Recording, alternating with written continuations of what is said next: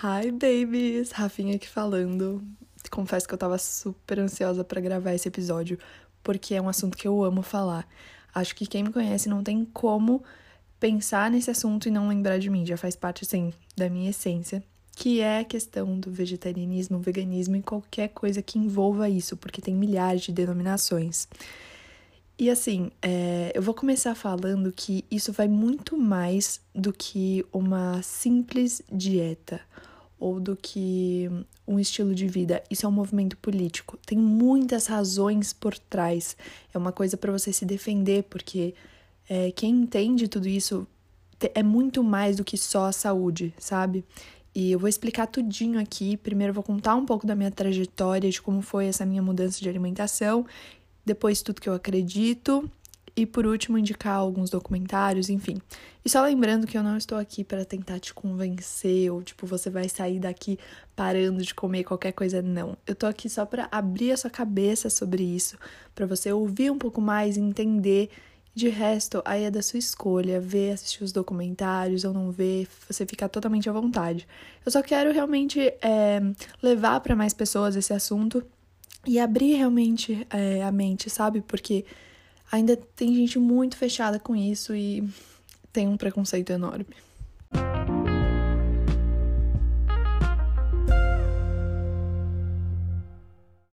Para começar, eu vou contar um pouco dos tipos de denominações que tem.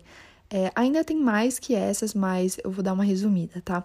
Ovo vegetariano é aquela pessoa que não consome nenhum tipo de carne ou leite, mas ainda consome ovo. Lacto-vegetariano não vai consumir nenhum tipo de carne nem ovo, mas consome leite. Ovo-lacto-vegetariano não consome nenhum tipo de carne, mas é, leite e ovo sim. Vegetariano não vai consumir nenhum produto de origem animal nas refeições. E vegano, ele é um pouco a mais. Então, além de não consumir nada, é, tudo que ele vai comprar, ele vai verificar se é testado. É, ele não vai comprar nenhuma roupa de lã ou enfim, qualquer coisa que tenha origem animal. Se eu precisasse me encaixar em algum termo, eu ia falar que eu sou ovo-lacto-vegetariana, porque eu ainda consumo leite e ovo, só que é de uma forma indireta. Tipo, eu não tomo mais leite é, de origem animal, mas é de uma forma indireta sim, como na massa, no bolo, a mesma coisa com o ovo. O ovo só, raramente assim, é, eu consumo ele próprio, mas não, eu não tenho mais o costume. O leite em si agora é só de amêndoa. É, outra coisa que eu também faço, eu não compro nada que seja de couro ou de lã de ovelha, sabe? E isso são mais termos, tipo, se fosse precisar definir o vegano. E produto também não são todos que eu não tenho, até porque se a gente for checar, é até esmalte que faz testagem, tipo, muita coisa mesmo. E, mas assim, toda vez que eu vou comprar um shampoo, eu dou uma olhada se tem o selo, sabe? Mas também tem que tomar muito cuidado com esse negócio do selo, que aquele documentário que é do Ralph, não sei se vocês já assistiram também, que é um que eu posso indicar também é, tem, é porque atrás das grandes marcas, não necessariamente é, elas deixam de testar, sabe? As marcas menores não testam, mas elas em si são compradas por marcas maiores que ainda testam. Então, é, é o mercado em si é uma coisa muito hum, suja e complicada para lidar com isso. Por isso que ninguém é 100% vegano, porque a gente usufrui de vacina, que é coisa testada, sabe? Então, o processo é muito longo, por isso que eu não gosto de encaixar em nenhuma, assim, denominação. É, é, eu sou muito flexível com isso, a única coisa que eu não sou é a questão de comer em si, carne, frango, peixe, isso eu nunca flexibilizei.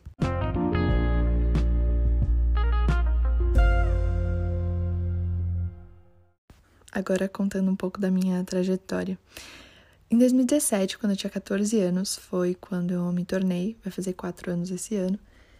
É, o gatilho em si disso eu não vou lembrar, eu sei que foi um conjunto de fatores, então eu tipo, tava no YouTube e aí apareceu o vídeo de uma menina que era, e eu não sabia o que era esse conceito, aí eu fui atrás, é, vi muito documentário, pesquisei muito sobre, bateu muito com os ideais que eu acredito. Eu falei, meu, esse negócio sou eu, sabe? Eu só precisava me encontrar nisso. E foi aí que tudo começou.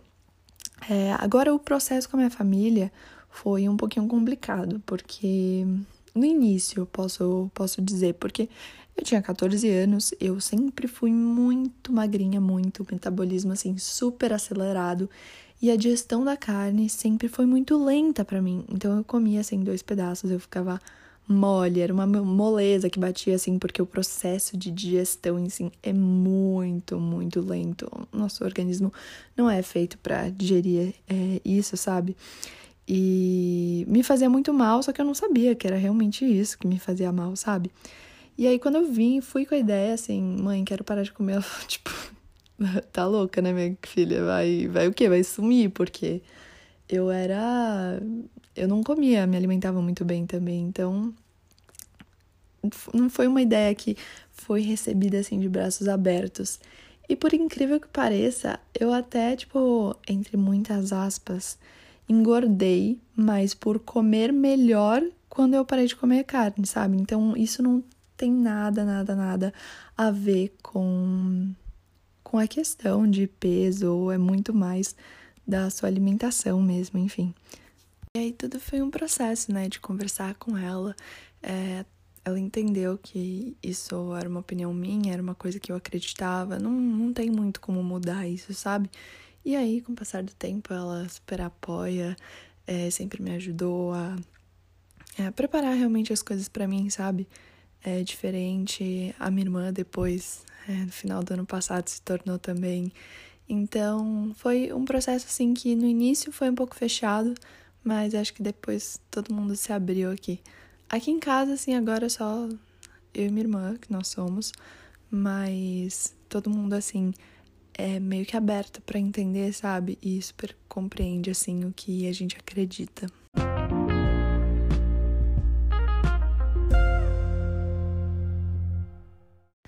Eu vou tentar sintetizar agora todos os motivos, razões e crenças que eu tenho que me tornaram vegetariana. E lembrando que tem muita coisa no documentário que é muito mais profunda, enfim, aqui eu vou dar uma resumida bem abrangente, assim, para você ter uma noção do que mais ou menos vai abordar nos filmes, enfim. A primeira parte que eu vou dividir é da saúde. Então, tem dois aspectos assim cruciais. O primeiro é que já foi comprovado cientificamente que o alto consumo de carne animal, ele pode levar ao desenvolvimento de câncer, problema cardíaco, diabetes, hipertensão, colesterol alto e os vegetarianos, veganos, enfim, têm chances muito menores. Outro fator que acredito que fala um pouco é que os hormônios e os pesticidas assim aplicados e dados aos animais em cativeiro, eles passam diretamente para o nosso organismo. Então, de uma forma indireta, a gente ingere substâncias tóxicas. Ou seja, uma alimentação sem a carne animal reduz drasticamente a chance de intoxicação alimentar, porque a maior parte delas são causadas pela carne. E aí já dá para ver um pouco do motivo, né? O segundo tópico é a parte ambiental. Eu considero um dos mais importantes porque as pessoas não têm noção do quanto a alimentação delas influencia diretamente nessa questão. Então, sabe essas queimadas que fogem da proporção e causam um absurdo estrago para a fauna e para a flora? É, é tudo culpa do desmatamento. E 90% desse desmatamento é o quê? É para a derrubada das árvores para a criação dos animais para abate. Então, além de desmatar e essa ação ter chances de gerar uma queimada absurda, milhares de espécies silvestres também são extintas por conta do desmatamento. Eu realmente não consigo ver vantagem. Um fato também que eu acho interessante comentar é que 80% dessas áreas que são de cultivo são usadas para a criação de animais para abate. Então pensa 80% de todas as terras que podem ser cultivadas no mundo são usadas para exploração animal. Nesse mesmo espaço dessas 80%, se não existisse isso, ia ser possível cultivar alimento suficiente para acabar a fome do mundo. Eu realmente eu, eu não sei mais o que falar com esses dados, porque, porque são dados que são provados, sabe? Eu não tô tirando é, daqui de, da minha cabeça ou de nenhum lugar, eu tô só falando eles com um pouco de mais ênfase. Além disso, eu não sei se você conhece o que é água virtual ou pegada hídrica. É basicamente toda a água utilizada no processo de produção daquilo. E se eu te contar que a média global da pegada hídrica de um quilo de carne bovina é 15,5 mil litros de água,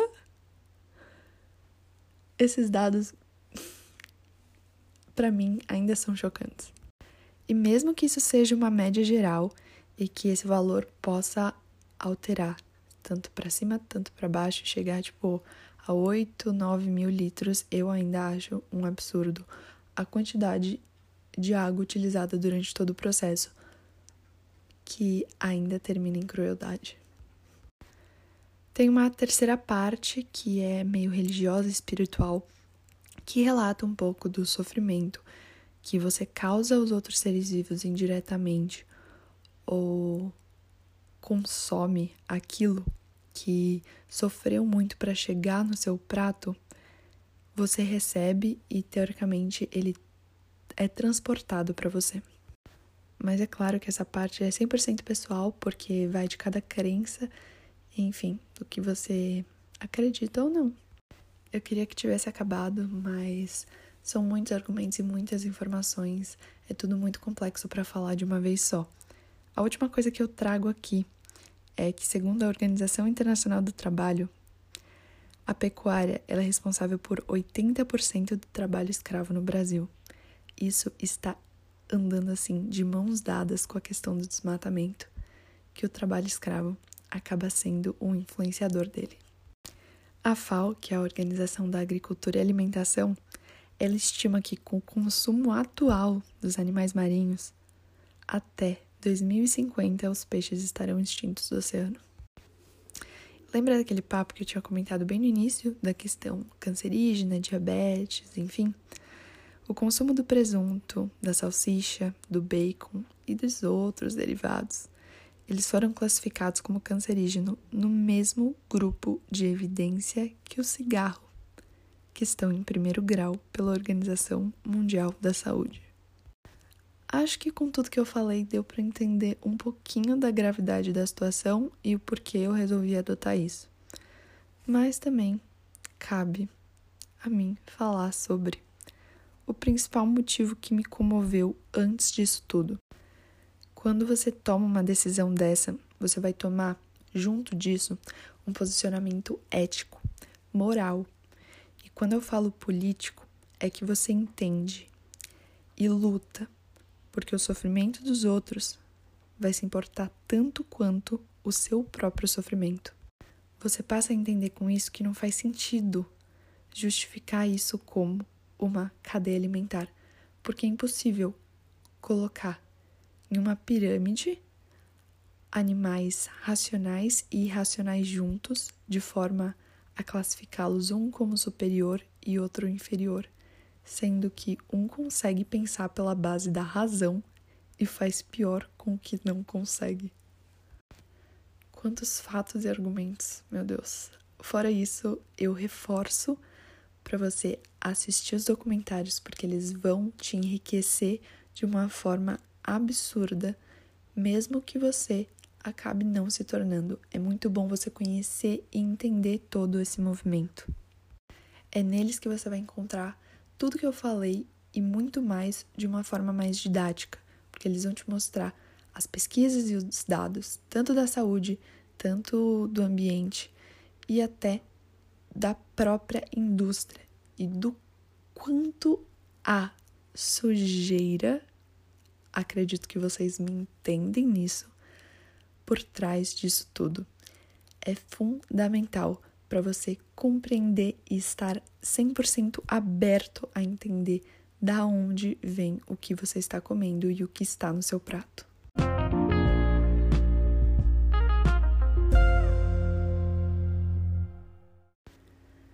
Chegamos aos documentários. Antes eu só vou indicar um livro que chama Política Sexual da Carne. É incrível o jeito que ele mostra a nossa evolução e a relação até do machismo e dos gêneros com a carne e a nossa relação com a comida em si. O primeiro documentário chama Conspiracy, perdão a pronúncia, eu vou soletrar. É C-O-W-S-P-I-R-A-C-Y. Depois vocês procuram um pouquinho mais da resenha para não ficar muito complexo. O segundo é A Carne é Fraca. O terceiro é Terráqueos. O quarto é Dieta dos Gladiadores. E o quinto chama What the Health. W-H-A-T espaço T-H-E espaço H-E-A-L-T-H. acho que foi. Bom, gente, acho que foi isso. Acho que ficou um pouco curto, mas eu não queria me estender de uma forma a ficar chato, sabe? Contando todos os argumentos e fatos, porque é um papo que realmente é baseado em argumento, porque não tem muito o que se discutir ou conversar fora disso, sabe? Mas é o que eu sempre falo. Vai atrás, pesquisa. Você não precisa ser, é importante você pelo menos começar a entender. Seria bom se todo mundo fosse, é claro, mas não é assim que funciona. Mas é isso, eu não consigo relatar aqui os documentários, por isso que eu dei a sugestão para vocês, mas contei alguns dos fatos principais que me convenceram é, na época que eu estava pensando e pesquisando sobre. Como eu sempre falo, tô super aberta para conversar sobre isso. É, Rafa, concordo com isso, Rafa, não acho que era assim, enfim.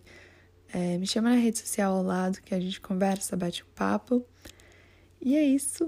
Espero que tenha ajudado a esclarecer um pouco mais. Eu posso fazer depois um pouquinho mais longo, mais específico, dependendo com o retorno que vocês me deram desse, para eu não me estender muito também, né? Enfim, não ficar uma coisa chata. É, como eu sempre falo também, espero que vocês tenham um dia maravilhoso, leve, incrível. E é isso. Um beijão e até a próxima.